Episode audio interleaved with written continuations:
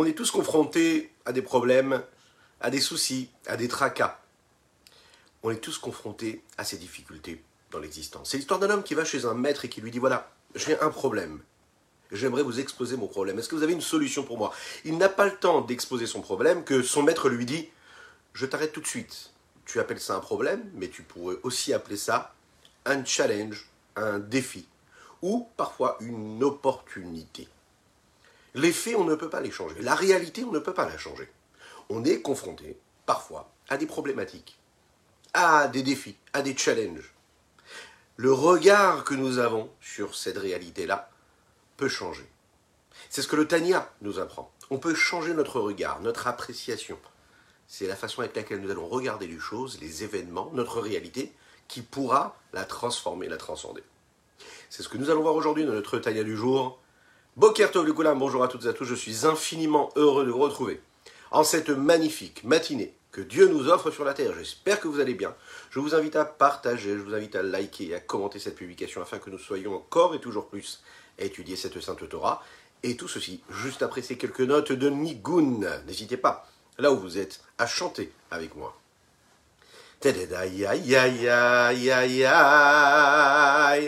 Ay ay ay ay ay ay diddam ay ay ay ay ay ay ay ay ay ay ay ay ay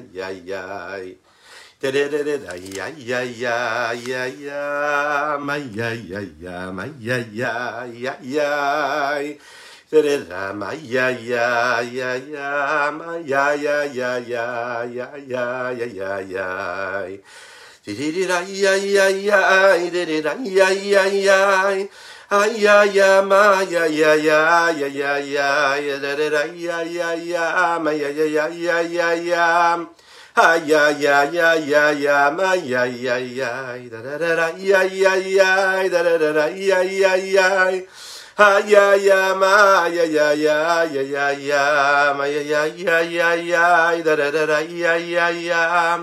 Ay ay ma ya ya ma ya ya ya ya di di da ma ma ma ma ma ma ma ma ma ay ay ay di di da ya ya ya Ay da da da di da da da da ma ya ya ya ya Di di da ya ya ya di di da ya ya ya Ay ay ma ya ya ya ya ya ya ya da da ya ya ya ya da da da ya ya ya ay ay ma ya ya ma ya ya ya ya da da da da da da da da ya ya ya ya ya ya ya ya ya ya di di da ma ma ma ay da da da di da da da da Da da di à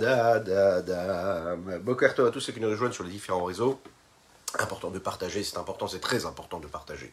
Faites-le. Nous étudions aujourd'hui pour la Rifoua Shelema totale et complète, et je compte sur vous pour la Rifoua Shelema de Avraham, Nissim, Ben, Sultan Akashem, il envoie une Rifoua Shelema miraculeuse en un clin d'œil. Bezrat Hashem, dites Amen, Amen si vous à la maison ou au bureau ou en voiture. Si vous êtes avec les enfants, faites-leur dire Amen, Amen à cette Refoua Shelema. Également pour la guérison totale et complète euh, de Pinchas Ber Ben Yente. Hashem lui envoie également une Refoua Shelema en un clin d'œil, Bezrat Hashem. Également aujourd'hui pour une bonne nouvelle, et ce sur là est offert pour l'anniversaire de Noémie Ouri Lévi qui nous suit avec beaucoup, beaucoup, beaucoup de sérieux depuis tant de temps, tant de semaines et de mois. Euh, donc un grand chazak de la part de Chaya Partouche qui vous offre ce Shiur-là. Euh, on va commencer tout de suite. Il y a celui qui combat, celui qui est sur le champ de bataille, et il y a chacune et chacun d'entre nous. Est-ce que nous pouvons, nous, nous, nous, nous décrire hein, et, et, nous voir comme ce, ce combattant-là, le combattant du jour et de la nuit, celui euh, qui ne lâche rien, le combattant? En effet, puisque on est tous face à ces difficultés, nous l'avons dit en introduction, et dans les chapitres précédents, puisque là aujourd'hui nous allons, pour atteindre la partie du Tania d'aujourd'hui, faire l'introduction de ce qui se passait dans les jours précédents, à savoir le chapitre euh, 27, hein, qui parle de cette joie que nous devons et qui va contrer cette tristesse, et comment faire disparaître la tristesse, justement en ne pas trop euh, s'en préoccuper, mais surtout en s'occupant de la joie qui, elle, va faire disparaître cette tristesse. Il faut pour cela neutraliser les problèmes qui, empêchent l'homme de se rapprocher de ce qu'il est obligé, d'avoir, d'avoir, cette, d'avoir cette problème, la première problématique que nous avons, c'est la difficulté à nous retrouver face aux situations dans lesquelles on, se trouve, c'est-à-dire euh, ce que nous appelons être confronté, affronté. Et c'est pas pareil. Affronter et être confronté, c'est pas pareil. On va le voir tout de suite.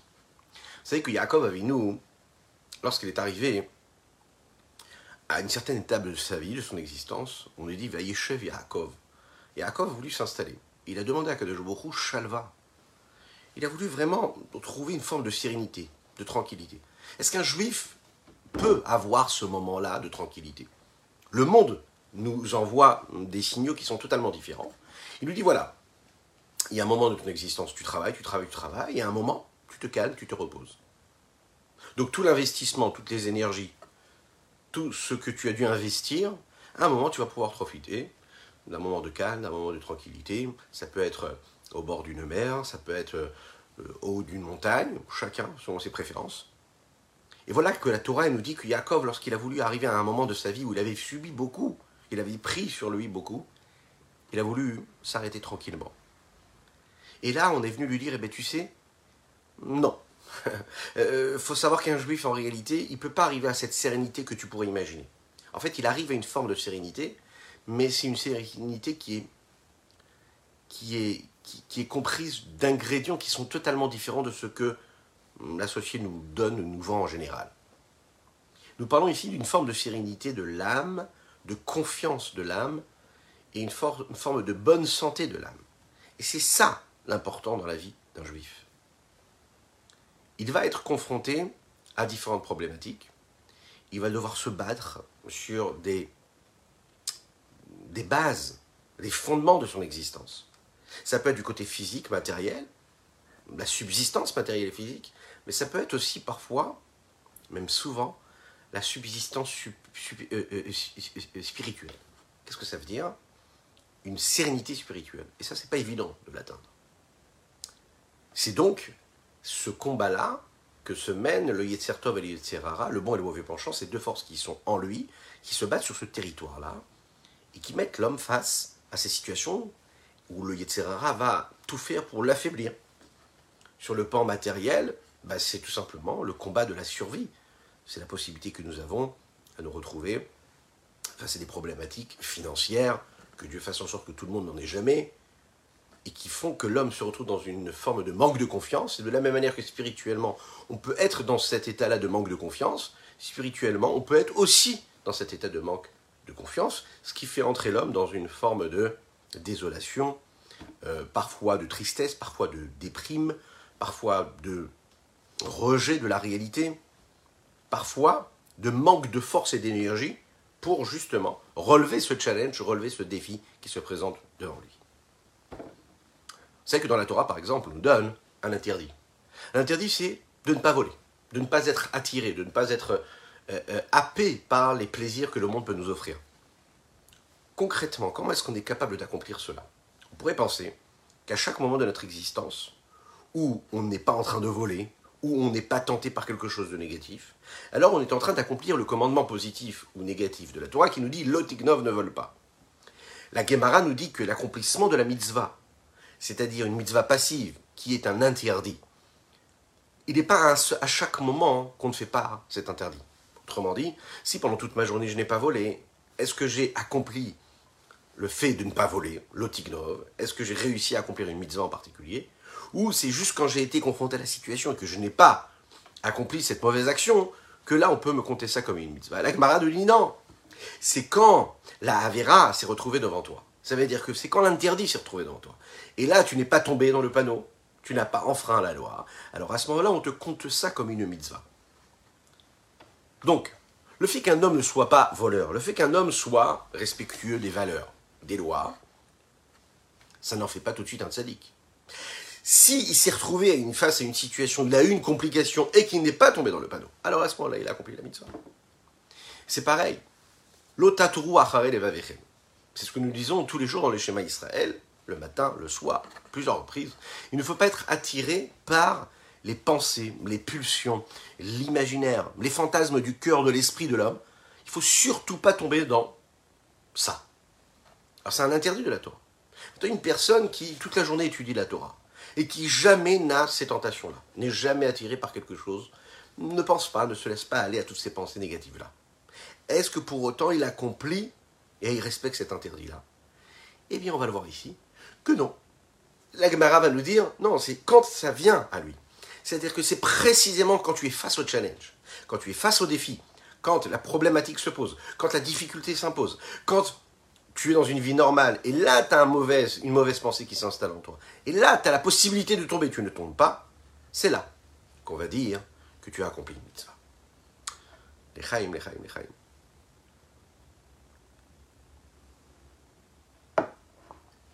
En réalité, si on parle de ce postulat, ici le Admorazakan va nous dire, ça même, ça doit amener l'homme à une forme de joie véritable, et même une, forme de joie éclatante, une forme d'optimisme. Pourquoi? Parce qu'en fait, si tu sais qu'à chaque fois que tu es face à, une, un problème, à un challenge qui se met devant toi, tu ne le vis pas comme une difficulté, mais justement comme, quelque chose à, à, à, à, tu le vis comme un, un tremplin, tu le vis comme un but en soi. Ça veut dire que tu as eu l'occasion d'accomplir la mitzvah de rejeter une mauvaise pensée, que tu as eu la possibilité d'accomplir la mitzvah de ne pas voler. Donc à ce moment-là, qu'est-ce que tu fais? À ce moment-là, tu le fais dans la joie, la joie véritable. Pourquoi? Parce que tu sais que Dieu ici, ce qu'il est en train de te faire vivre, c'est pas une difficulté, c'est une occasion rêvée d'accomplir la mitzvah. Lorsque cet infini, l'infini Saint béni soit-il, cette force-là, phénoménale, qui est l'infini, te donne la possibilité de vivre une forme de contrainte, c'est-à-dire une forme de limite, puisque tu es face à une situation qui te limite. Tu te sens limité face à cette situation. Tu ne trouves pas la force, tu ne trouves pas l'énergie, tu ne trouves pas le, la porte de sortie face à cette situation. Tu ne trouves pas ce qu'il te faut. Ça veut dire que tu es dans cette étroitesse-là. Mais lui, Akadosh Baruch qui est infini, l'infini Saint soit-il, lui, il s'habille dans ta vie. Il s'habille sur le plan matériel, puisqu'on sait que Dieu, il est dans toute la matérialité. Dieu, il est le créateur de toutes les créatures. Dieu, il est à un autre niveau, au-dessus même du fait qu'il soit le Dieu de la créature. Dieu, il est aussi encore plus haut que cela. Il est en dehors du fait qu'il soit celui qui est le créateur de toutes les créatures et le Dieu qui est dans la matérialité du monde. Ce Dieu-là, il vient, il se pose en toi, il se met en toi, il te donne l'occasion à travers les mitzvot, à travers le respect des interdits, à travers le combat que tu mènes dans ta vie tous les jours, il te donne l'occasion de t'associer à lui, de vivre à son rythme-là. Alors à ce moment-là, tout de suite, ça doit te mettre dans une situation tu vas te mettre à danser, tu vas dans une joie véritable. Ivdou et Hashem Besimcha. On ne dit pas à l'homme euh, euh, étudie la Torah dans la joie uniquement. On lui dit Ivdou et Hashem Besimcha. Tu sers Dieu dans la joie. Maintenant, Ivdou, c'est quoi? C'est un Eved. Eved, c'est un esclave. Eved, c'est quelqu'un qui travaille sous la contrainte de son maître. Mais comment est-ce qu'il peut, il peut, peut se réjouir au moment où il est en train de travailler dur? Eh C'est ce que nous dit la Torah tu es heureux, et bien sûr, tu vas servir Dieu dans la joie, parce que tu combats avec la joie. C'est comme ce, ce, combattant-là, euh, c'est comme euh, toutes les plus belles armées du monde, et les moins belles d'ailleurs, quand elles vont au combat, elles ont un chant, et le chant, c'est souvent un chant qui est entraînant. Ce n'est pas un chant qui est triste. Et pourquoi ce n'est pas un chant qui est triste? Ça aurait pu être un chant qui est triste. On ne sait pas, il y en a d'autres qui vont tomber au combat. Pourquoi ne pas avoir un chant triste ou mélancolique. Non, c'est un chant qui est joyeux. Parce que quand on va au combat, on le combat avec la joie. Ou sinon, on ne peut pas combattre. C'est un sujet qui concerne précisément les mois qu'on est en train de vivre, à savoir le mois de Hadar, et cette année deux mois de Hadar, 60 jours de simra de joie véritable. Alors à ce moment-là, on peut l'imaginer que ce soit sur le plan matériel ou spirituel, on a la possibilité de le vivre et de dévoiler la puissance de notre âme, puisque cette âme-là se joint à la puissance infinie de, l'essence même de l'infini du Saint béni soit-il, elle a les ressources en elle pour vivre tout ce qu'elle doit vivre dans la joie la plus véritable. Lechaim, lechaim, lechaim. On a tous vu ces parcours, les parcours du combattant, que ce soit dans des jeux de challenge, que ce soit dans les entraînements que les hum, soldats doivent accomplir lorsqu'ils sont à l'armée. Il y a des embûches, il y a c'est, vous savez, dans ces exercices-là, on leur demande de monter, de grimper, on leur demande de passer en dessous, on leur demande euh, de ramper, on leur demande de sauter, de courir, de nager. Et souvent, tout est là pour les faire tomber. Et pourtant, le soldat, en réalité, il ne s'arrête pas là, il continue à se relever. Pourquoi? Parce que ça même, le fait qu'il tombe, ça fait partie de son entraînement. Autrement dit, il ne faut pas s'attendre à vivre une vie comme un long fleuve tranquille, mais justement, il y a dans cette existence-là, il y a des remous, il y a des vagues. Ça monte, parfois ça descend. Et c'est précisément parce qu'on est en zone de danger qu'à ce moment-là qu'on arrive à s'extraire de cette zone de danger et qu'on y fait une force. Mais c'est ce qui se passe dans le pan, euh, sur le pan, sur le, pan euh, euh, matériel, mais aussi spirituel, comme nous l'avons dit. Ici, il le dit comme ça, on va le voir dans les mots, le Rabbi Zalman le dit dans les mots, et on va le lire, si vous le voulez bien, ce qui nous amène à notre Tannée du jour. Veim chapitre 27. Si la tristesse, elle vient, l'homme n'est pas triste parce qu'en fait, il a accompli des fautes. Et là, mais que cette tristesse-là, elle lui vient parce qu'il a, vous savez, des mauvaises pensées qui lui viennent et qui se disent, il se dit, voilà, mais vraiment, avec toutes les fautes que j'ai pu accomplir et qui me viennent dans ma pensée, c'est que quelque part, je ne suis pas si bon que cela. Inim Si ces pensées-là, elles lui viennent pas au moment où il est en train de servir Dieu, c'est-à-dire pas au moment où il est en train de prier ou en train d'étudier la Torah, mais que cela lui vient tout simplement quand il est en train de faire ses courses, quand il est en train d'aller travailler.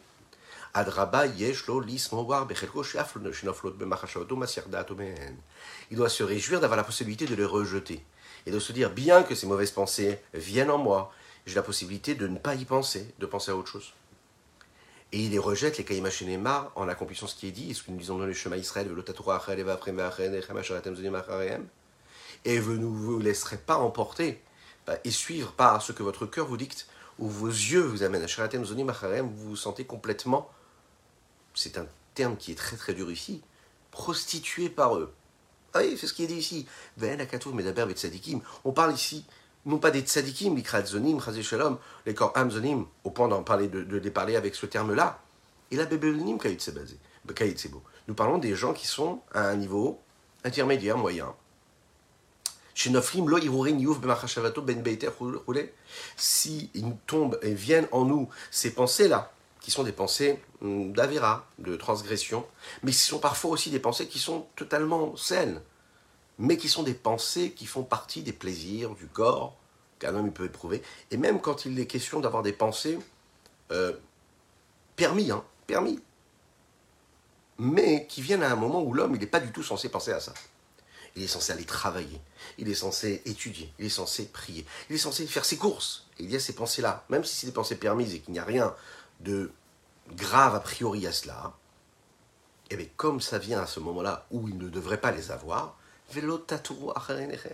tu ne dois pas te laisser attirer parce que ton cœur te dicte, ou ce que ta pensée t'amène. Ces pensées qui arrivent, tu dois les rejeter.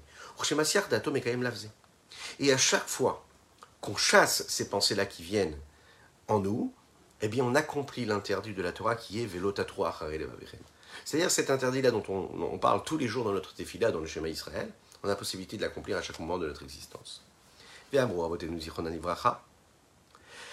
Les Chachamim l'ont dit comme, dit comme ça, de cette façon-là, les sages. Yasha avar avera celui qui, par exemple, qui restait assis, tranquillement, et qui n'a pas fait d'avera. C'est pas qu'il est parti faire une mitzvah. Il est resté tranquillement assis, à regarder l'horizon.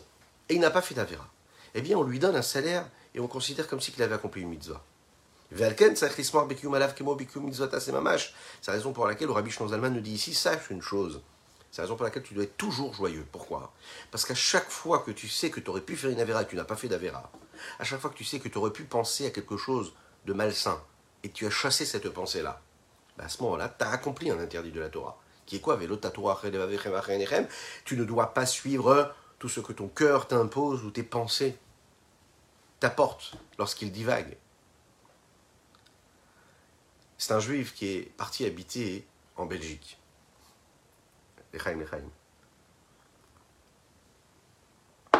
qui était à la base israélien. Et il a commencé à se rapprocher de la Yahadout, du judaïsme, et il a pris l'habitude d'étudier de manière fixe. Il a pris l'habitude de garder le Shabbat. il a pris l'habitude de mettre les téfilines. Un jour, après une longue, longue, longue, longue itva doute, enfin mangen, vous savez, ces moments où on se rassemble, on se rassemble tous, il a demandé à me parler. C'est un Rav qui raconte cette histoire qui s'appelle le Rav Shabtaïs Lapatitsky, qui est le chaliar du Rabbi à Anvers. Il a dit voilà, j'ai commencé à faire tes chouvas et j'ai réussi à sectionner tous ces fils-là, tous ces liens qui me rattachaient à mon passé. Il y a un seul fil que je n'ai pas réussi à sectionner.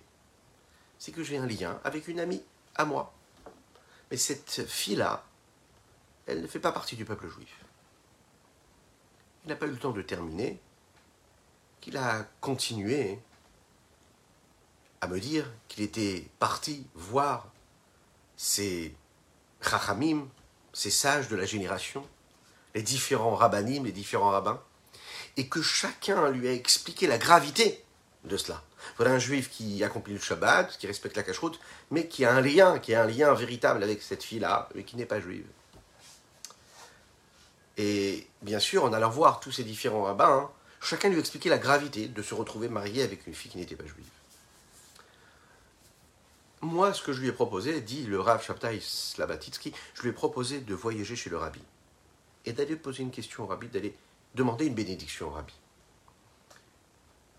Il a répondu à ma demande il est parti voir le rabbi.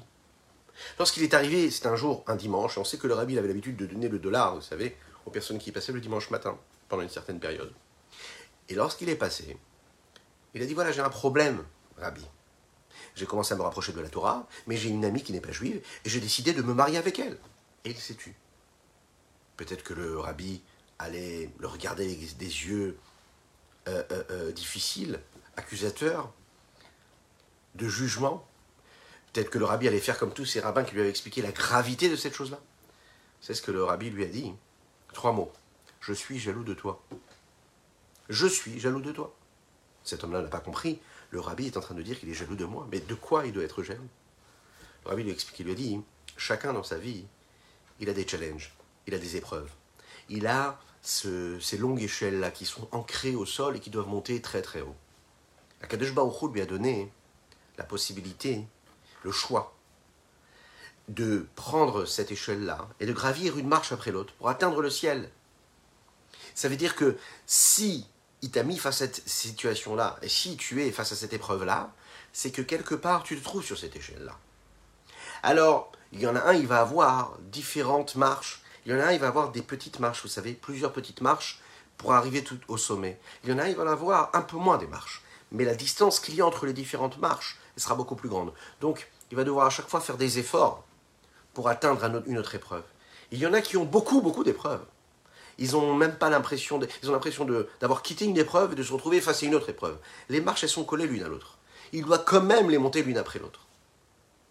Le rabbi de lui dire, sache que si Akadosh Baruch si Dieu t'a mis face à cette situation-là, et qu'il t'a mis face à cette échelle-là, qu'il y a toutes ces marches à franchir pour atteindre le sommet de ton existence, de ton attachement à Dieu, c'est qu'il t'a donné les forces pour ça. Puisque Dieu ne donne jamais quelque chose à faire à quelqu'un s'il n'a pas la force de le faire. Donc tu as les forces pour cela. Donc, je suis jaloux, le rabbi lui dit, de la décision que tu as à prendre et du pouvoir que tu as en toi. Parce que tu es face à une vraie problématique. Je ne suis pas en train d'enlever et de retirer le fait que tu aies cette problématique-là. Mais sache que c'est un challenge. Vous l'imaginez bien, la fin se termine bien. Il retourne en Belgique, il quitte cette non-juive-là, il se marie avec une fille juive, et il bâtit un foyer digne de ce nom, un foyer juif, selon les valeurs de la Torah et des mitzvot.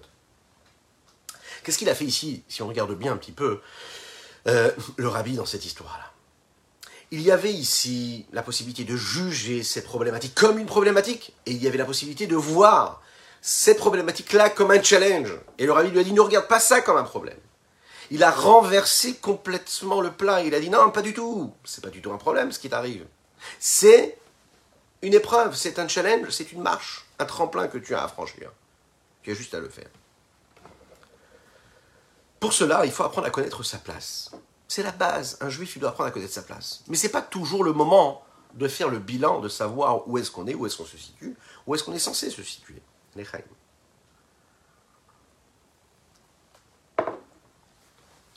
la déception de soi-même, vous savez, le fait de se dire qu'on n'est pas celui qu'il faut, que nous n'avons pas la bonne personnalité, que nous n'avons pas du tout la bonne approche face aux situations.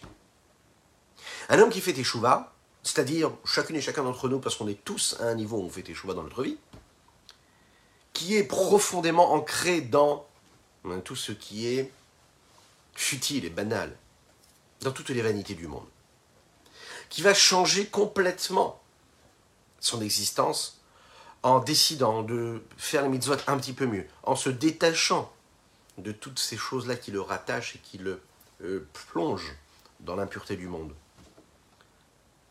Et qui va décider de faire la, euh, euh, de, de faire la tfila, de faire, d'étudier la Torah, d'accomplir les mitzvot. Il va faire entrer en lui de la sainteté, de la pureté. A priori, on pourrait dire et pourrait croire, et c'est ce qu'il va nous dire ici le rabbi Shonzalman, qu'il a réussi à sortir de ces challenges-là, qu'il l'attirerait vers les futilités, vers les tentations que le monde est capable de lui offrir. L'homme, lorsqu'il a réussi à atteindre ce niveau de sainteté et de pureté, il pourrait être vraiment très triste de cela et de se dire mais comment est-ce qu'après tout ce que j'ai fait, tout ce que j'ai pu faire, je peux encore avoir cette tentation, je peux encore avoir cette pensée-là?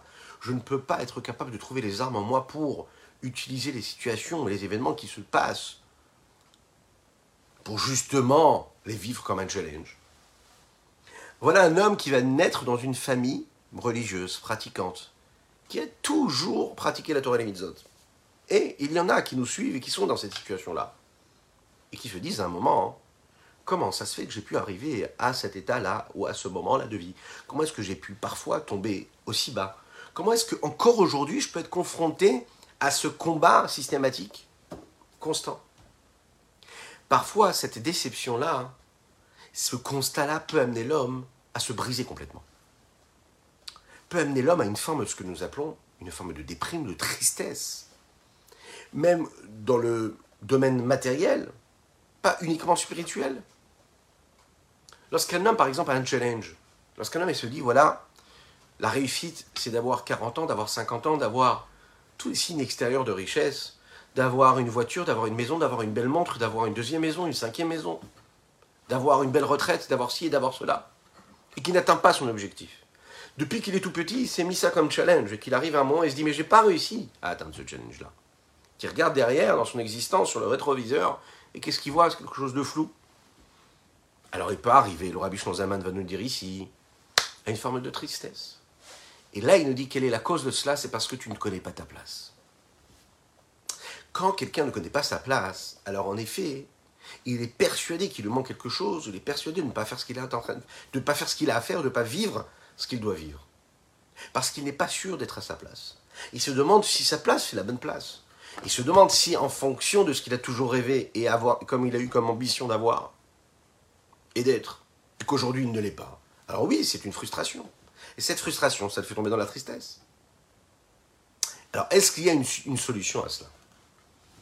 Rabbi Shlomo ici nous dit l'attente, c'est ce qui met l'homme dans une forme de frustration. L'attente de quelque chose. Être en attente, être en, quête de quelque chose. C'est d'un côté ce qui fait bouger l'homme, évoluer, mais c'est aussi ce qui va l'amener à une forme de frustration et à une forme de déception. Et cette déception-là qui l'amène à la tristesse.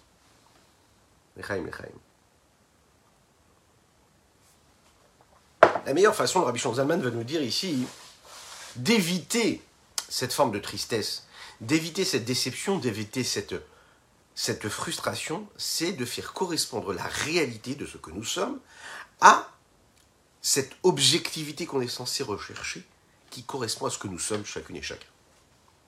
Lorsqu'on fait correspondre la réalité avec ce que Dieu attend de nous dans notre existence, alors à ce moment-là, on est à notre place. Le problème se pose lorsqu'on n'est pas à sa place. Et pourquoi on n'est pas à sa place? Parce que notre réalité ne correspond pas à nos attentes.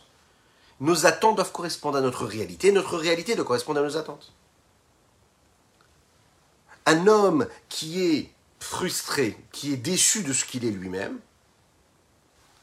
la meilleure façon de retrouver également sa, place, et, si vous regardez bien dans les maximes de l'Opéra, dans les Pirkei Avot, on nous dit, une des 48, euh, une des 48 façons d'arriver à la sagesse, c'est Hamakir et Mekomo, celui qui connaît sa place.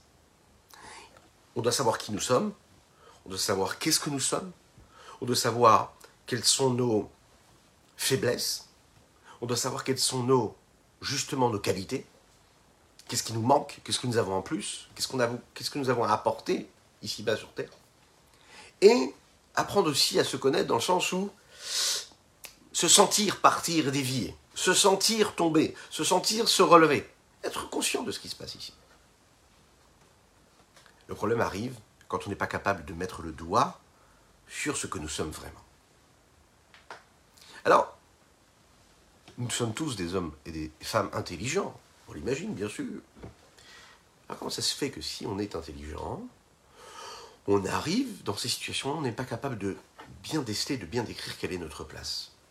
Pourquoi est-ce que l'homme est face à cette situation où il ne sait pas vraiment qui il est? Il ne sait pas vraiment s'il est vraiment à sa place.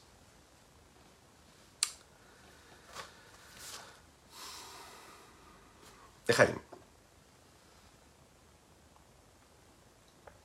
Bokertov à ceux qui nous rejoignent. Ici, le Rabbi Zalman, ça va nous faire mal, il va nous dire si tu connais pas ta place, c'est parce que tu es un peu trop grossier. Ça vient de la gasoutaroir. C'est un esprit de grossièreté qui est en toi. Et tu le vis un peu trop avec force. Tu vis trop dans cette grossièreté. Et cette grossièreté-là, elle se déteint comment? Dans le doute et dans le fait que tu perdes complètement le focus, que tu oublies qui tu es et tu oublies ta place. C'est ça qui fait que tous les jours, tu arrives à t'aveugler face à ce que tu es censé avoir. Mais qu'est-ce que c'est cette forme de grossièreté?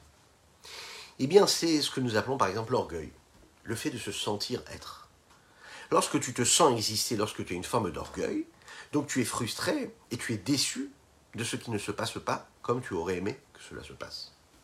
Comme tu prétends devoir recevoir telle ou telle chose, alors comme ça se passe pas, quand ça se passe pas comme toi tu aimerais, alors à ce moment-là tu es frustré.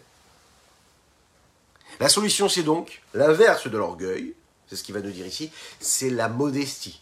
La modestie et la pudeur. Le fait d'être sur le. justement sur le retrait de soi. Alors, bien sûr, il y a quelque chose de bien à se sentir fier, à se sentir orgueilleux, puisque c'est ce qui nous permet, dans le sens, quand on dit orgueilleux ici, c'est pas être orgueilleux de manière malsaine, c'est avoir la confiance en soi mais cela peut avoir des limites dans la connaissance de sa place et de ce que nous sommes. Pour être sûr de faire ce que nous devons faire et de le faire de la meilleure manière, il faut connaître sa place. Mais d'un autre côté, s'il y a trop d'orgueil, on, ne va pas faire comme nous devons faire, et on aura cette frustration si on n'a pas fait comme on imaginait devoir faire. Veadraba, ici le dit dans les mots.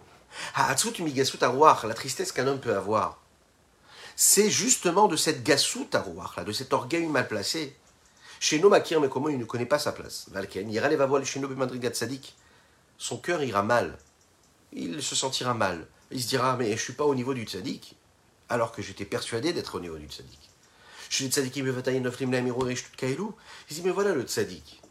Lui n'a jamais ces pensées-là qui sont néfastes, qui le font tomber. Donc si je ne suis pas un tzaddik, alors ça veut dire que je ne suis pas bien. Et si je ne suis pas bien, puisque moi j'ai ces pensées-là qui me surviennent, donc ça veut dire que je ne suis pas bien. Donc, je suis déçu. Et si je suis, si je suis frustré, si je suis frustré, je suis triste. Et si je suis triste, je me laisse aller. Mais à la base, qu'est-ce qui a mis en lui cette pensée-là? C'est de se dire qu'il aurait pu être un sadique, et comme ce sadique-là, lui, n'a pas ces pensées-là, et que lui, il les a, donc il se laisse tomber.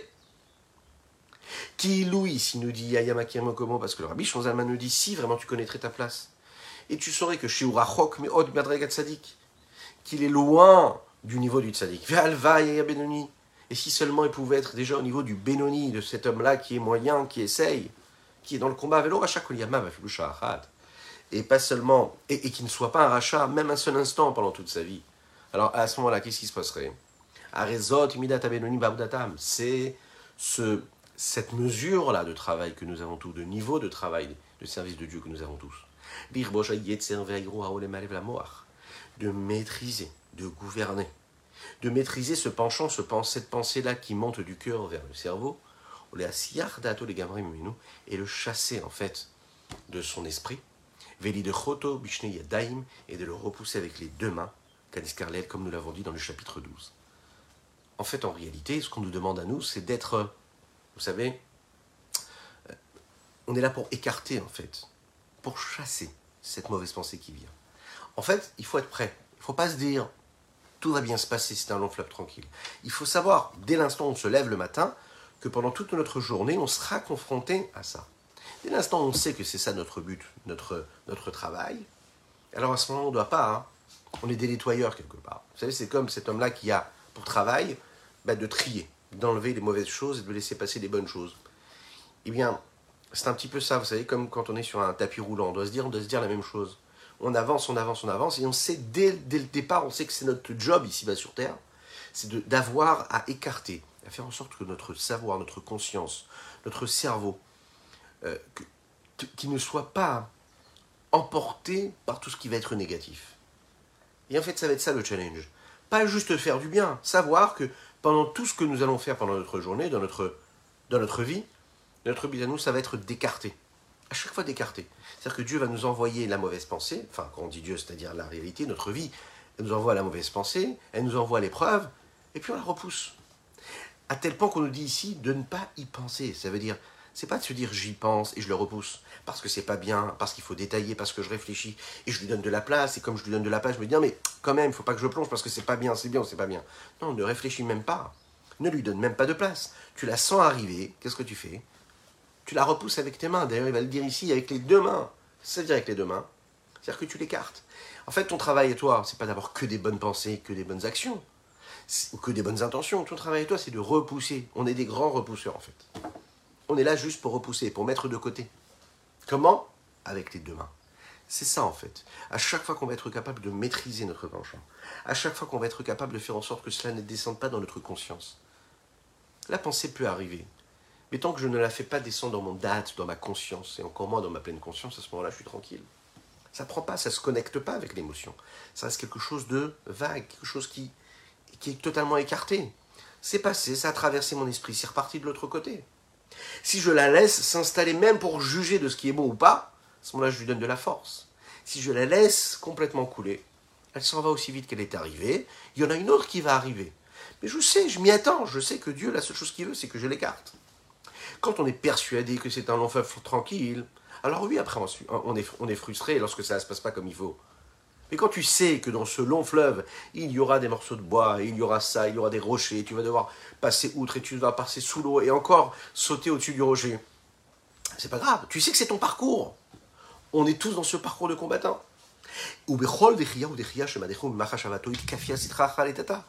Et pourquoi est-ce qu'on doit être joyeux? Parce que tu sais qu'à chaque fois que tu repousses de ta pensée, que tu repousses cette pensée qui vient, qui vient s'installer en toi, ce désir-là qui vient s'installer en toi, eh bien tu soumets l'autre côté, c'est-à-dire tout, tout ce qui ne correspond pas à la sainteté. Tu le soumets à la sainteté.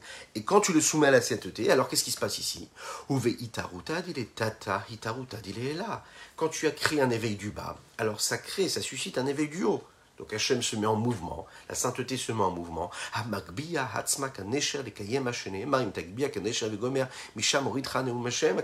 Ici, qu'est-ce qu'il fait ici? Il voit que l'autre côté est là, il s'installe, il prend de la place, il s'élève comme cet aigle-là.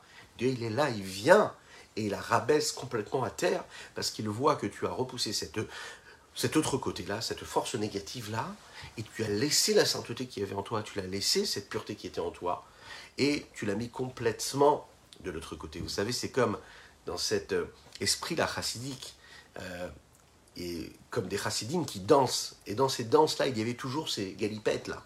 Mettre la tête en bas et les pieds en haut. Pourquoi? Pourquoi cette galipette-là? Pourquoi est-ce qu'il y a cette attitude-là, dans cette danse-là? Pourquoi est-ce qu'on danse avec les pieds? Parce que justement, cette pensée qui surgit et qui vient et qui traverse l'esprit, parfois il faut la rabaisser complètement à terre elle traverse complètement notre esprit, on la met complètement à terre. Ce qui est en bas devient en haut, ce qui est en haut devient en bas. Il n'y a pas de problème, parce que tout cela est suscité par la sainteté. Et quand la sainteté prend la place, l'autre côté disparaît automatiquement. Echaim,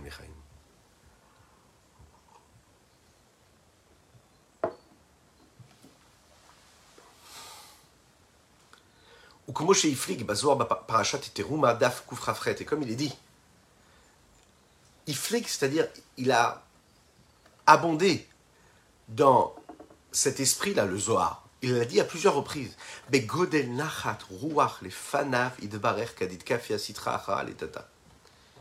La grandeur de la satisfaction qu'il y a devant Dieu lorsqu'on réussit à soumettre le mal au bien.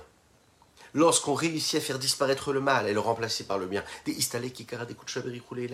Grâce à ça, on réussit à faire monter l'honneur de Dieu au-dessus de tout. Yatir Mishifra encore plus que toute forme de louange qu'on serait capable de lui faire à Dieu. C'est justement quand tu as été capable de chasser une mauvaise pensée, lorsque tu as réussi à la repousser avec tes deux mains, là, le nachat, la satisfaction de Dieu, elle est énorme.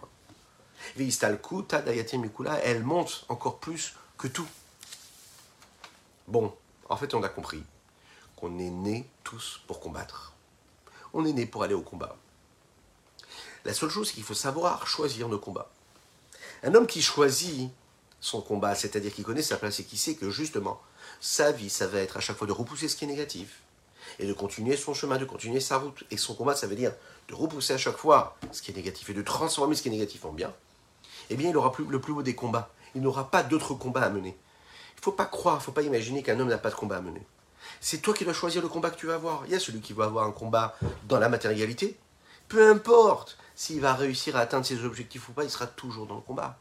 Vous savez, celui qui est au plus haut de la réussite euh, euh, matérielle, il est aussi dans le combat. Dans le combat d'avoir encore plus, de réussir à garder ce qu'il a déjà. Il est toujours sur ce sable mouvant. Personne ne peut dire ça y est, j'ai atteint. Non, parce qu'on est toujours dans l'insatisfaction euh, perpétuelle. Donc si tu es dans l'insatisfaction, perpétuelle, donc tu es dans l'intranquillité. Et cette intranquillité, celui qui a peu, il est aussi dans cette forme d'intranquillité. Et celui qui a beaucoup, il est aussi dans une forme d'intranquillité. Donc en fait, on est au même niveau. Et spirituellement, ça va être pareil. Celui qui a atteint un objectif qui est énorme, il est aussi dans une forme d'intranquillité. Pourquoi? Parce qu'il sait qu'il doit atteindre encore un meilleur niveau. Et celui qui est en bas, il est aussi dans ce forme de combat. Donc en fait, on doit choisir nos combats. Et on doit choisir, on doit comprendre qu'en réalité, peu importe matériellement dans le niveau dans lequel on se trouve matériellement, on sait qu'on doit être dans ce combat-là, à chaque fois, et qu'on doit le vivre de manière la plus sereine, parce qu'on sait qu'on est là pour repousser le négatif, pour faire passer le positif, et pour transformer ce négatif-là en positif. Un homme qui comprend que quand il est né sur Terre, ici bas sur Terre, c'est parce que Dieu avait décidé que son objectif, c'était quoi? Peu importe comment tu es né, peu importe qui ont été tes parents, peu importe qui ont été tes professeurs, peu importe l'école dans laquelle tu as été, peu importe les épreuves que tu as dû endurer dans ton existence, peu importe, c'est pas ce qui nous intéresse. Ce qui nous intéresse, c'est le futur. C'est ce présent que tu es en train de transformer en futur. Comment?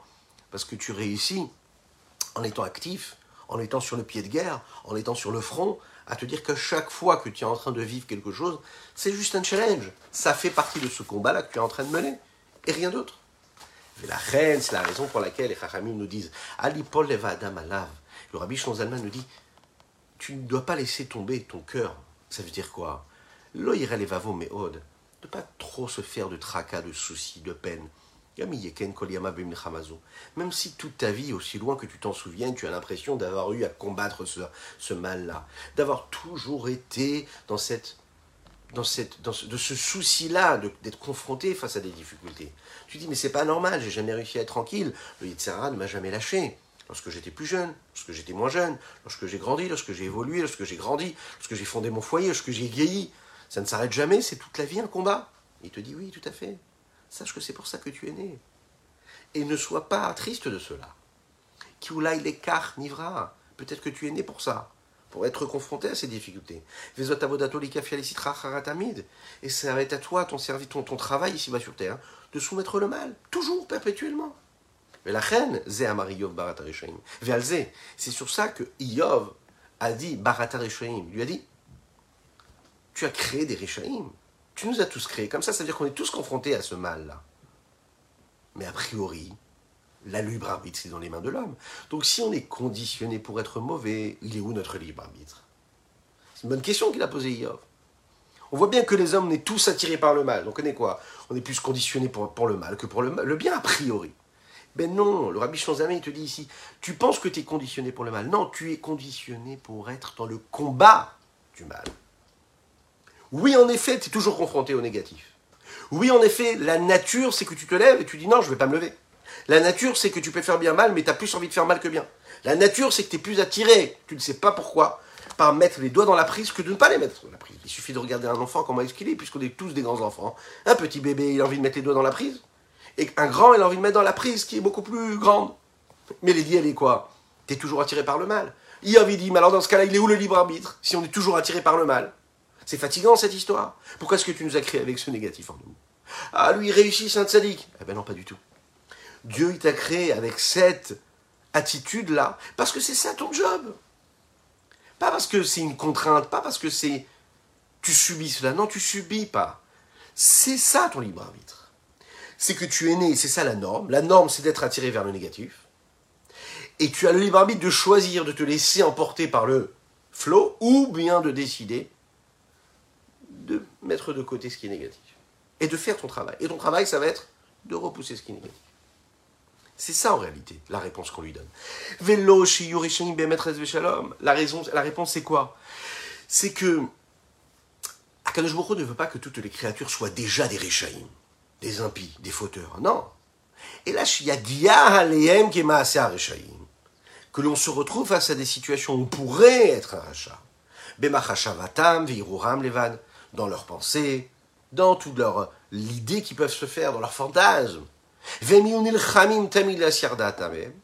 ils vont toujours combattre pour chasser de leur esprit, de leur conscience, ces volontés-là, ces pulsions-là. Pourquoi? Kedelika, faire les afin de soumettre l'autre côté, entre guillemets, c'est-à-dire tout ce qui n'est pas de la sainteté. Et ils ne pourront jamais les faire disparaître complètement, parce que ça, il n'y a que les tzadikim qui peuvent faire disparaître complètement le mal. Autrement dit, le fait de connaître sa place, c'est de connaître réellement ce que nous avons à faire sur terre. Le rabbi Marash, le rabbi Shmuel, ce saint maître de la dynastie Chabad, l'a dit comme ça. On ne peut jamais tromper personne. Il faut le savoir, ça ne sert à rien de jouer un jeu. Dieu, tu ne peux pas le tromper. Impossible puisque Dieu sait tout. Les autres, on ne peut pas non plus les tromper, les ruser. Pourquoi? Parce qu'à un moment, il faut savoir que tout se dévoile. Celui que tu es, c'est celui que tu es. Tu peux jouer ce que tu veux, l'autre saura toujours qui tu es vraiment, un moment ou l'autre. Donc la seule personne que tu peux ruser, c'est toi-même. Et la meilleure façon de ne pas se ruser, de ne pas se tromper soi-même, eh bien tout simplement, c'est d'être celui qu'on doit être. Parce que de se tromper soi-même, c'est juste bête, c'est idiot. Donc ce qu'il faut, c'est connaître sa place. On peut se tromper soi-même et se ruser soi-même. On peut penser qu'on est à un certain niveau et on peut penser qu'on est à un autre niveau. Euh, c'est la raison pour laquelle on dit que toutes les fautes, recouvrent l'amour de soi. C'est-à-dire qu'un homme, il s'aime tellement qu'il est capable de toujours trouver des circonstances atténuantes à ce qu'il fait, à son comportement. Et le Rabbi Zalman, il te dit ici, apprends à connaître ta place. Parce que si tu connais ta place, tu sauras que tu es dans cette forme de vulnérabilité. Et cette vulnérabilité, c'est elle qui te permettra d'atteindre ton objectif, celui qu'à Dieu il attend de toi. Ton objectif, ta mission ici-bas sur Terre. Lechaim, Lechaim.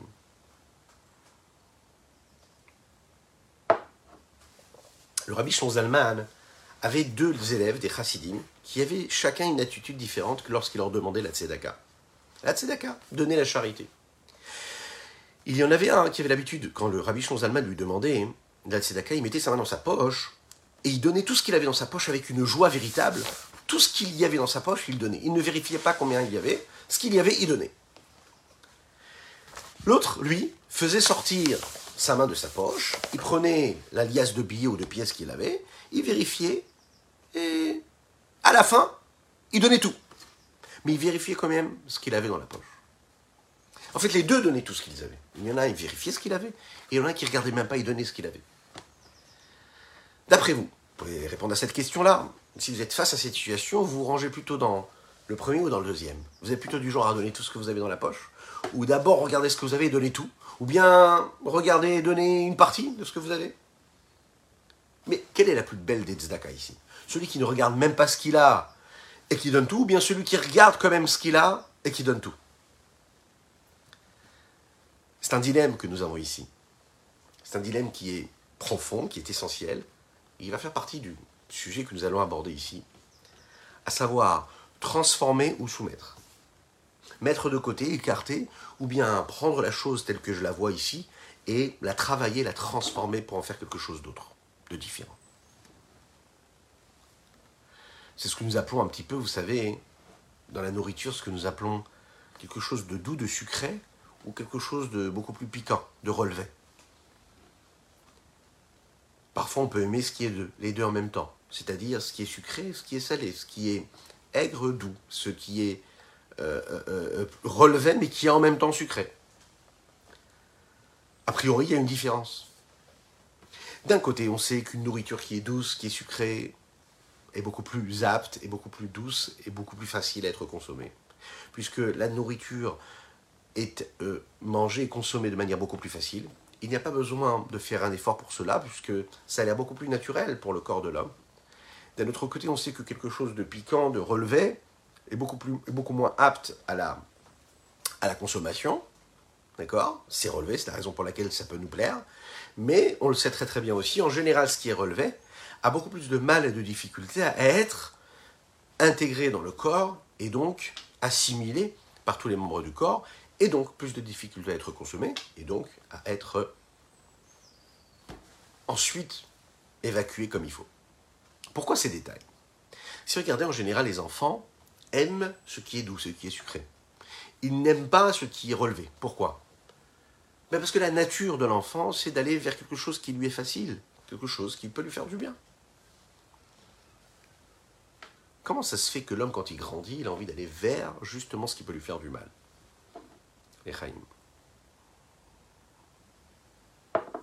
en réalité, si on regarde bien, ce qui est doux, ça nous adoucit, ça nous calme. Ok? Ce qui est sucré, ça calme l'homme, ça l'apaise. Ce qui est aigre, ce qui est piquant, ce qui est relevé, eh bien c'est ce qui nous challenge, en réalité. On est face à un challenge, on se dit, ok, c'est piquant, mais je vais quand même le manger. Ça va me mettre dans une situation de... Ça va me déranger, mais je vais quand même trouver du plaisir à cela. Pourquoi est-ce que tu vas vers quelque chose qui peut te faire du mal? Pourquoi est-ce que tu es tenté? Pourquoi est-ce qu'un enfant, quand il grandit, il a envie de prendre ce qui est piquant? Pourquoi est-ce qu'il a envie de goûter à cet alcool qui, a priori, n'est pas bon en réalité Quand il commence à le goûter, il se dit Mais c'est pas bon, j'aime pas. Et pourtant, il n'aime pas, mais il y va quand même. Pourquoi est-ce que tu y vas? Tu sais que c'est pas bon pour toi. Pourquoi est-ce que tu es tenté par ça? Parce qu'en fait, il faut savoir qu'un homme, il est né pour être challengé. Pourquoi est-ce que cet homme-là va se jeter des plus hauts sommets et ensuite, à la dernière seconde, ouvrir son parachute? Pourquoi est-ce qu'il a besoin de se mettre dans des situations pareilles? Parce qu'en fait, l'homme, quand il veut vraiment vivre, et lorsque vous interrogez ces grands sportifs-là, vous leur demandez pourquoi est-ce que vous faites ça? Disent, Ils vous disent euh, Je me sens exister lorsque je fais ça. Lorsque je vais au bout de moi. Qu'est-ce que ça veut dire aller au bout de soi. C'est quoi au bout de soi? Assieds-toi, prends un livre, mets-toi au sommet de la montagne et lis un livre. Regarde les étoiles, ou bien euh, regarde les oiseaux qui passent, si tu es en train de lire plutôt. Pourquoi?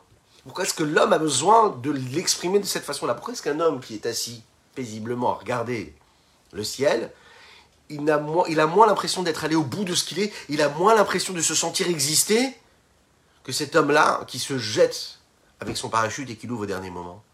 Ou bien que ce skieur-là qui va dévaler euh, toutes, les, toutes, les, toutes, les, toutes les pentes des belles montagnes françaises ou pas. Pourquoi? Parce qu'il a besoin de se sentir vivre. Qu'un homme le veuille ou pas, il va, il va choisir ses combats. Il va choisir d'être celui qui saute au en parachute ou celui qui vit sa vie de juif. Mais pourquoi est-ce qu'il choisit quelque chose de difficile et pas quelque chose de facile? C'est parce que l'homme, par nature, il est là justement pour être challengé. Mais comme un juif, il est censé avoir une vie de plénitude, de sérénité, de tranquillité, une vie pleine, c'est une vie qui est aboutie. Il doit avoir les deux. Il doit avoir et de la douceur, et du sucré, et du salé. Il doit avoir quelque chose de doux, de sucré, mais il doit avoir aussi quelque chose de relevé. Et ça, c'est les différentes formes de service de Dieu qu'un homme peut avoir sur, terre. Il y a le tzaddik et il y a celui qui est beaucoup plus bénoni. Le tzaddik, c'est lui qui, est concerné par ce service de Dieu qui est un service sucré, doux. C'est facile, c'est doux, ça passe tranquillement. Ce qui est plus compliqué, vous savez, c'est le bénoni. C'est ce qui correspond à ce que nous sommes tous. On est challengé. On a ces pensées qui arrivent, on a ces pulsions qui arrivent, on a ces désirs qui arrivent. Le tzaddik, lui, il est dans le monde de la sainteté. Et à chaque fois qu'il est au contact de quelque chose de profane, du monde, alors à ce moment-là, qu'est-ce qu'il fait? Eh bien, il le transforme, il le fait rentrer dans le monde de sa gdoucha, de sa sainteté. C'est la raison pour laquelle le tzaddik, le juge, lui, n'est jamais au contact et relié au mal et à l'obscurité. C'est la raison pour laquelle il est dans ce travail de douceur. Il n'y a pas d'éléments problématiques en lui. C'est la raison pour laquelle le Zohar le décrit de cette façon-là. Changer l'amtique, changer et adoucir ce qui est amer. C'est ça qui fait le tzaddik. Il transforme même l'essence même de l'objet de la chose. Le Benoni, lui. C'est-à-dire en réalité, chacune, chacune et chacun d'entre nous. On n'est pas à ce niveau de sainteté malheureusement, ou en tout cas c'est notre job ici-bas sur Terre, on est vraiment relié et attaché à tous les sujets profanes que le monde nous offre. On est attiré par les sujets du monde, que ce soit quelque chose de permis, que ce soit un élément qui soit interdit, et on est confronté à cela de manière constante, dans ce flux-là de l'existence, face à toutes ces tentations et ces pulsions. Et à chaque fois, on va devoir combattre. Cela concerne même les personnes, vous savez, qui peuvent, pourraient imaginer ne pas être tentées, ne pas avoir des plaisirs, ne pas avoir de pulsions. Ils se sentent dans ce long fleuve tranquille. Mais nous l'avons dit, un homme normal ne peut pas être dans ce long fleuve tranquille, puisqu'il faut savoir que l'ingrédient véritable de son existence, c'est ce qu'il y a justement de relevé. C'est que systématiquement, on va chercher à le faire sortir de sa zone de confort. Un jour, ce sera dans le domaine spirituel, un jour ce sera dans le domaine matériel, un jour ce sera dans le domaine interdit, un jour ce sera dans le domaine permis, mais il sera toujours challengé. Dans le langage de la Kabbalah, de la Chassidut, c'est ce que nous appelons en réalité it apra et it kafia. Lorsqu'il y a deux combattants sur un tapis qui combattent et qui luttent l'un contre l'autre, il y a deux façons de réussir à gagner le combat. D'un côté, je peux réussir à utiliser toute la force que j'ai, un surplus de force ou d'intelligence, de finesse d'esprit, ou même de corps, pour faire tomber mon ennemi à terre. Mais le plus beau des combats, c'est quand on réussit à faire en sorte que celui qui est en face n'a même plus la force de combattre. Parce qu'on l'a transformé, on l'a rendu un ami. Il était ennemi, on l'a transformé, on l'a rendu un ami. Si tu réussis à maîtriser celui qui est en face de toi avec force, ça veut dire qu'en réalité, l'ennemi reste un ennemi, mais toi, tu as eu un surplus de force aujourd'hui, tu as réussi à le faire tomber. Mais est-ce que cet ennemi-là a disparu? Non, pas du tout, l'ennemi est toujours là, il est toujours présent. Ça veut dire qu'il y a en lui cette petite graine-là de te combattre, de détestation qui est présente. Elle reste en sommeil. Et un jour, dès qu'il le pourra, il laissera cette graine-là éclore, grandir, et à ce moment-là se réveiller encore une fois contre toi. Et si ce n'est pas contre toi, ce sera sur ton enfant ou ton petit-fils, etc., etc. Celui qui réussit à prendre l'ennemi et à l'enrôler dans ses forces, à se dire ok très bien, tu as quelque chose de particulier, mais je vais tout faire pour te prendre avec moi, te transformer. Alors à ce moment-là, l'ennemi n'est plus un ennemi, il se transforme, il devient un, ami. Lorsque tu as un concurrent, ok, que tu passes ta vie à le combattre, il y a un moment où tu réussis à prendre un café avec lui et lui expliquer comment tu vas lui permettre d'être serein si tu acceptes qu'il soit là avec toi et qu'il travaille avec toi. Alors à ce moment-là, qu'est-ce que tu as fait? Tu as pris ce concurrent-là qui vendait un produit qui était intéressant pour toi et tu vas le faire rentrer dans toi, à toi, ta façon de faire.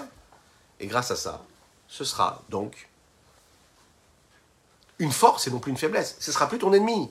Il va travailler, pour ta réussite de la même manière que toi tu vas travailler pour sa réussite. C'est un ennemi, ça devient un ami.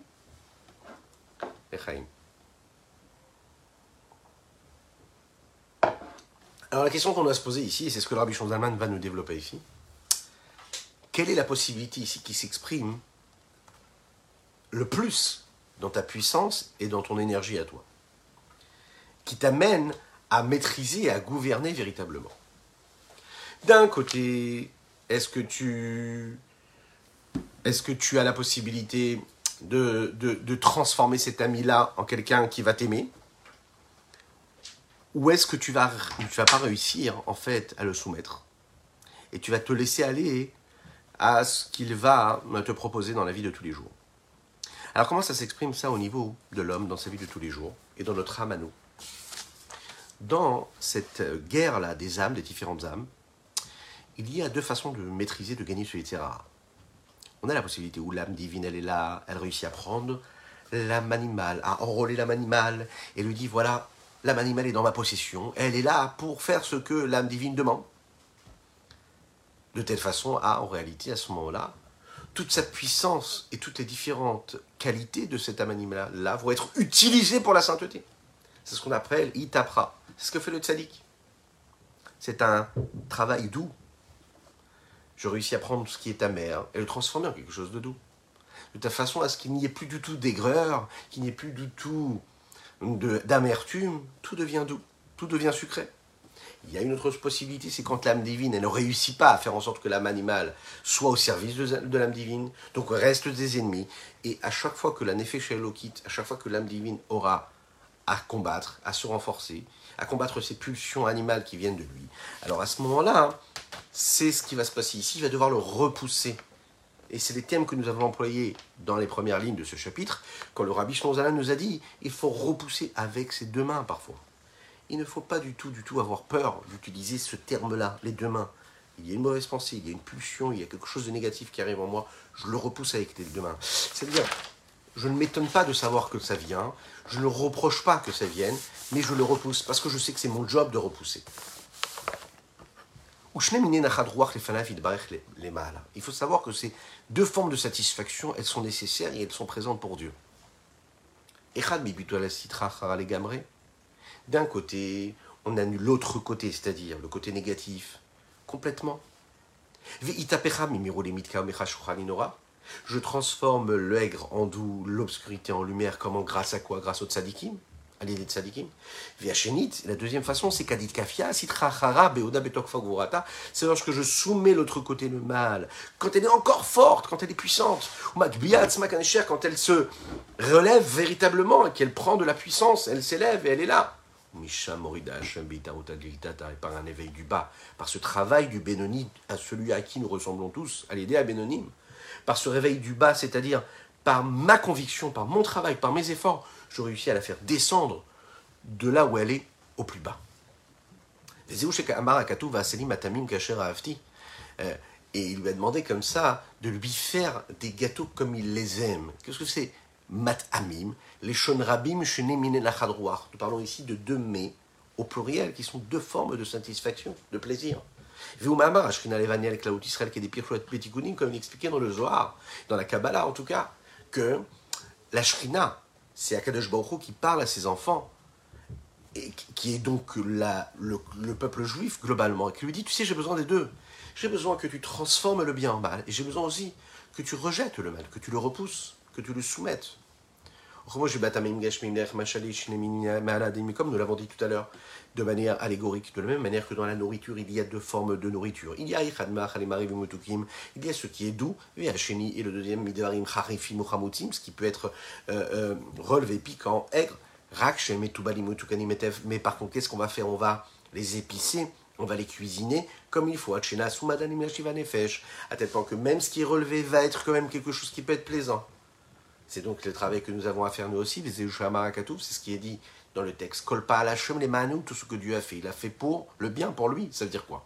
Vegam Racha, les Yomra, même le jour où le Racha il se retrouve ici-bas dans une difficulté, c'est pour un job, parce qu'il a quelque chose à faire.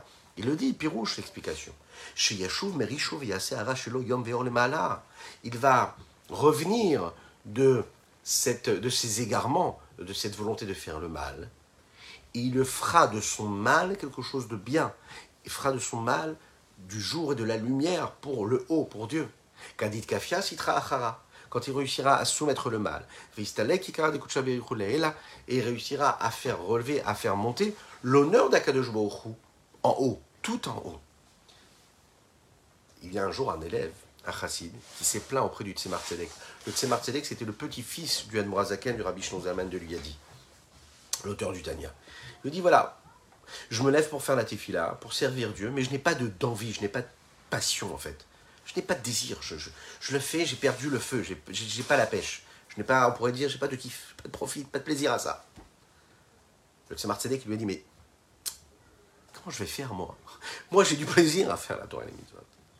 Autrement dit, tu as de la chance de ne pas avoir de plaisir, de ne pas toujours avoir envie de faire une mitzvah. Tu as de la chance d'avoir du plaisir de, pour- de- pouvoir avoir du plaisir pour faire quelque chose de négatif et de repousser ce plaisir-là. Cette deuxième partie que nous allons aborder ici, elle concerne la gdusha qu'on est capable d'atteindre, la sainteté qu'on est capable d'atteindre lorsqu'on est face à quelque chose de permis, parce qu'il n'y a pas que des interdits dans la vie du juif, et que dans ce qui est permis, je vais réussir à m'élever, à me sanctifier. Et comment c'est possible? Il y a comme ça un, un dicton qui vient du Admorazaken, du Rabbi Zalman, qui disait comme ça. Ce qui est interdit est interdit. Et ce qui est permis est en trop. Qu'est-ce que ça veut dire Ce qui est interdit, je n'y touche pas, parce que c'est interdit. Maintenant, ce qui est permis, c'est déjà en trop. Ça veut dire. La chassidoute, bien sûr, ne demande pas à l'homme de devenir complètement ascète et de se mettre complètement de côté du monde physique, matériel et des plaisirs que le monde peut lui offrir. D'un autre côté, on demande à l'homme de ne pas être soumis, complètement plongé dans les plaisirs du monde. Ne pas être plongé dans les plaisirs du monde. Même dans quelque chose qui est permis, tu peux faire ce que tu as à faire. Par exemple, on sait que la Gemara, elle nous dit que les chassidim, les premiers chassidim, les premières générations, qu'est-ce qu'ils faisaient? Le repas du matin, ben, ils le reculaient un petit peu. Ils ne mangeaient pas tout de suite. Ça veut dire que pour faire ce travail-là, de soumettre ce qui est négatif à ce qui est positif, et pour faire en sorte que même quand c'est positif, même quand c'est permis, je montre que je suis proche de Dieu, je dis, ok, mon corps a besoin de quelque chose, c'est totalement cachère, je dois manger. C'est pas grave, je le mets de côté. J'attends un petit peu pour manger. Ça peut être concrètement dans la nourriture, ça peut être dans la parole. Je peux parler de cette chose-là, mais je ne suis pas obligé d'en parler. Je peux avoir ce sujet de discussion, mais je ne suis pas obligé de l'avoir. Même si c'est pas pour dire la shonara. Mais ma parole, je vais la garder. Cette énergie divine, je vais la garder pour dire une parole de Torah. Juste ne pas avoir des paroles futiles, même si c'est pas interdit. Mais je me sanctifie à ce moment-là. J'habitue ma bouche à me taire. J'habitue ma bouche à ne pas parler, à juste parler quand il y en a besoin.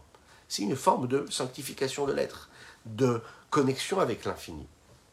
Dans la pensée, c'est pareil. Lorsqu'un homme euh, fait en sorte que sa pensée ne soit pas trop emportée par ce, qui se passe dans le monde, même si c'est des sujets qui sont permis, politiques ou autres, même si ça n'abîme pas a priori son âme ou sa pensée, mais de se dire non, je dirige ma pensée, je ne la laisse pas euh, être blasphémée, être salie par de la futilité, par la banalité, mais je lui donne toute sa valeur, je lui donne toute son importance. À ce moment-là, dans tous les domaines, je suis en train de me sanctifier dans tous les domaines de mon existence. Et là, à chaque fois qu'un homme, il sacrifie son mauvais penché, même un simple penchant, même un son instant. Et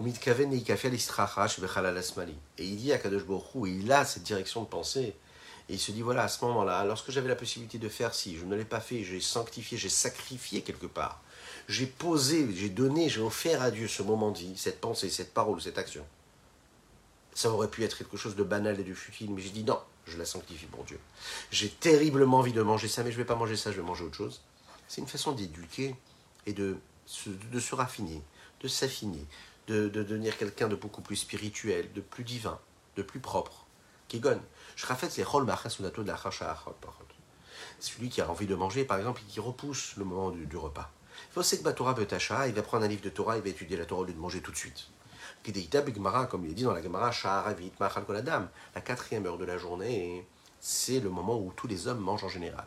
Shishit, la sixième heure, deux heures après, ce sont les sages qui mangent. Pourquoi? Parce qu'ils repoussent le moment du repas. Là où tout le monde se jette sur le repas, eux, ils disent non, je vais manger un petit peu plus tard. Ah, c'est la pause, il faut vraiment manger maintenant. C'est pas grave, je mangerai un petit peu plus tard.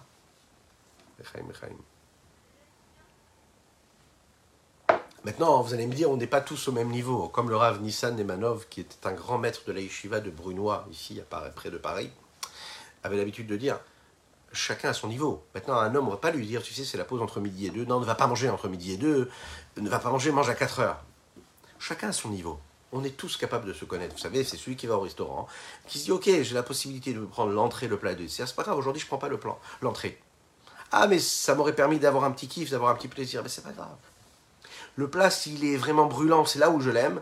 C'est pas grave, je le mangerai un petit peu moins, brûlant. Ça, c'est une forme de sanctification de l'être. Euh, tu es en train de lire un journal, ok, C'est un, journal qui est propre, qui est sain, tu lis les échos. Ok Bon, ben tu vas pas lire deux pages, je vais lire qu'une page. Tu, peu importe, chacun se connaît. Aujourd'hui, on est avec les téléphones. Tu as passé une heure sur, sur, les réseaux sociaux, ou, à part pour étudier la Torah, euh, ou sur les, nouvelles, ou sur ce qui se passe en politique. Ben, Aujourd'hui, tu vas dire, allez, je passe qu'une demi-heure. J'ai la possibilité de vivre ce moment-là de cette façon-là, je le vis d'un autre moment. À ce moment-là, j'ai sanctifié mon moment. À ce moment-là, j'ai montré à Kadesh Baruch je me suis sanctifié pour toi.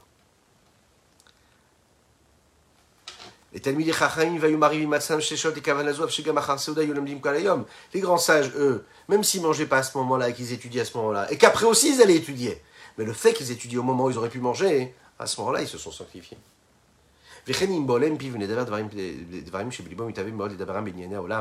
Un homme qui fait attention de ne pas dire ce qu'il aurait aimé dire, de parler du sujet du monde, ou bien des pensées qui euh, traversent son esprit, il se retient d'y penser.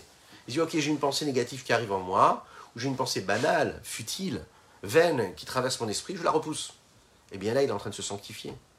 Afilou bidmat, dit les tata, même à ce moment-là, quand il est en train de soumettre réellement le bien, le, mal au bien. C'est-à-dire qu'il repousse vraiment ça. Qu'est-ce qu'il fait à ce moment-là? À ce moment-là, il fait monter l'honneur d'Akadosh Baruch le plus possible, très très très haut. Et pour finir, et de cette Gdusha, là, il faut savoir qu'on reçoit quelque chose de beaucoup plus grand. Lorsque tu montres à Akadosh que tu te sanctifies un petit peu, il est dit dans le texte V'it Kadishtem V'item Kedoshim. Si tu te sanctifies, pardon, eh bien Akadosh Baruch va t'aider à ce que tu sois encore plus saint que tu ne l'étais avant. Tu as fait l'effort de te sanctifier, Dieu va t'aider à être encore plus saint. Jusqu'au moment où, vous savez, c'est comme cet homme-là qui regarde dans son rétroviseur de son existence et se dit Waouh Mais qu'est-ce qui m'est arrivé? C'est quand la dernière fois que j'ai eu une mauvaise pensée? C'est quand la dernière fois, où j'ai eu un esprit d'impureté en moi? Bah, Hachem, Hachem il se dit ici mais parce que comme tu t'es sanctifié petit à petit, Dieu il t'a pris ça, il a pris ça, ce capital d'effort que tu as fourni, et il te le, il te le rend mais au centuple. Puisque quand Dieu nous rend quelque chose, nous le rend à son niveau à lui, c'est-à-dire à, l'infini. Donc tu as apporté de la sainteté ici-bas sur terre, Dieu te rend beaucoup plus de sainteté. Et à ce moment-là, de cette sainteté-là, va naître une sainteté, une aide qui va venir d'en haut, avec une puissance phénoménale et qui va l'aider à servir Dieu. C'est ce que les Chachamim nous disent, nos sages nous disent, un homme qui fait l'effort de se sanctifier ici-bas, un peu, et bien d'en haut, on le sanctifie énormément. Les Vad Mashem Torah Kadishtem, ils apprennent le fait déjà qu'il a accompli une mitzvah positive, un commandement positif qui est quoi? Sanctifie-toi. Parce que tu t'es sanctifié dans ce qui était permis. Et ça, c'est dans tous les domaines de l'existence, comme nous l'avons vu dans les premiers chapitres dans tout ce qui est interdit. Ça peut être dans la nourriture, ça peut être dans le rapport que nous avons au monde. Qu'est-ce qui nous intéresse? Quel est le livre qu'on va lire? Quel est, Comment on va vivre ce moment d'existence? Où est-ce qu'on va partir en vacances? Comment on va vivre ces moments-là? Comment est-ce qu'on vit notre vie de couple? Dans la sainteté, la pureté, dans la pureté familiale, au meilleur des niveaux. On montre à Hachem qu'on est vraiment en train de vivre quelque chose de saint, de pur. Pas juste du plaisir pour du plaisir, mais du plaisir parce que ça fait partie de cet acte-là de sanctification et de purification de l'être. Waouh Chacun à son niveau, on réussit à faire ce petit effort-là. Et à ce moment-là, qu'est-ce qu'on est en train de faire? De devenir kadosh, de devenir saint. Et ça, Dieu, il le voit. Ce qui est saint est séparé. Ce qui est saint est différent du reste du monde. Ce qui est saint ne fait pas partie de la tumulte et de tous les mirages et de tous euh, les torrents que le monde peut nous offrir, la société extérieure peut nous offrir, mais fait partie de quelque chose d'autre, quelque chose de différent. Oui, c'est différent, parce que toi, tu es juif et donc tu n'es pas comme les autres, tu es différent des autres. Donc qu'est-ce qui se passe? Tu vis ce que tu dois vivre, même quand c'est permis, de la manière la plus belle, de la manière la plus sainte, de la manière la plus, pure. Et quand c'est vécu de cette façon-là, alors à ce moment-là, tu soumets le mal et tu fais sortir le bien. Et Dieu, à ce moment-là, te donne et te renvoie une. Il t'inonde de sainteté, parce que ça vient de l'infini, comme nous l'avons dit. Il faut que tu te fasses toi-même kadosh. N'attends pas que Dieu te le fasse. Toi, fais cet effort. Que Même si véritablement, est-ce que tu t'es transformé, est-ce que tu es véritablement devenu un être saint? Non, parce que demain, tu auras encore une pulsion. Demain, tu auras encore envie d'être écarté de cette sainteté-là. Donc, tu t'es pas transformé. Mais Vid Kadishem, ça veut dire fais-toi saint. N'aie pas peur d'être un petit peu mytho. J'exagère. Mais c'est un petit peu ça l'idée. N'aie pas peur de jouer à celui qui est saint. N'aie pas peur de te dire, ok, c'est pas grave, je sais, je sais, je suis pas profondément saint et complètement pur.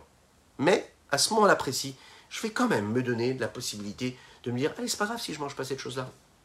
Allez, c'est pas grave si je vis ce moment de, de, de, de, plaisir corporel de manière un peu plus sainte, un peu moins détachée, un peu moins animale, un peu moins bestiale. À un moment précis, même si après je sais que je vais retomber, dans le sens où je sais que mon Yetzera, il est là. Mais à un moment, je l'ai soumis, ce Yetzera, ce mauvais penchant. Qui parce que le négatif, la tentation est toujours présente dans mon corps, dans mon cœur, ici, du côté gauche du cœur. Comme dans sa naissance, comme à sa naissance. Et nous l'avons dit, parce que c'est notre job ici-bas. Dieu, il veut qu'on soit toujours confronté à ce négatif. Seulement, je maîtrise ce penchant-là. Et je le sanctifie. Et la conséquence, c'est quoi? Vitem Kedoshim comme tu as fait l'effort, eh ben tu seras saint. C'est-à-dire qu'à la fin de la fin de la fin de la fin, au bout de ton existence, tu pourras atteindre ce niveau-là de sainteté véritable. À un moment, tu réussiras à être totalement séparé, comme le Shabbat est séparé des jours de la semaine. Toute ta vie, ton être, toute ta personnalité sera véritablement séparé de l'autre côté, c'est-à-dire tout ce qui n'est pas la sainteté. Parce que Dieu va t'inonder de sainteté, parce qu'on va beaucoup te sanctifier après l'effort que toi tu auras fourni. Et petit à petit, on va t'aider à faire disparaître, à renvoyer de ton corps, de ton cœur, de ton esprit, toute forme de blasphème, de profane qui pourrait t'influencer négativement dans ton existence. Voilà ce qu'on peut dire pour notre Tania du jour et l'introduction que nous avons fait, ce Tania des quelques jours qui nous ont euh, séparés de notre retour ici en live. Donc je vous souhaite plein de bonnes choses. Je vous invite à partager, à liker, commenter cette publication. Je vous rappelle qu'on est présent également en podcast. Donc n'hésitez pas à partager et écouter ces cours. Que Dieu vous bénisse. Shavuatov ou Mazel Tov. Nous avons étudié pour la Refoua Shelema 2, Avram Nissim Ben Sultana.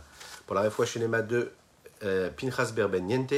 Et bien sûr, ce cours-là est offert par Chaya Partouche pour son ami qui nous suit tous les jours depuis plusieurs mois avec beaucoup de sérieux, qui a fêté son anniversaire le 4 chez Vat, Noémie, Ouri, Lévi, plein de brachot, plein de bénédictions pour toute la famille.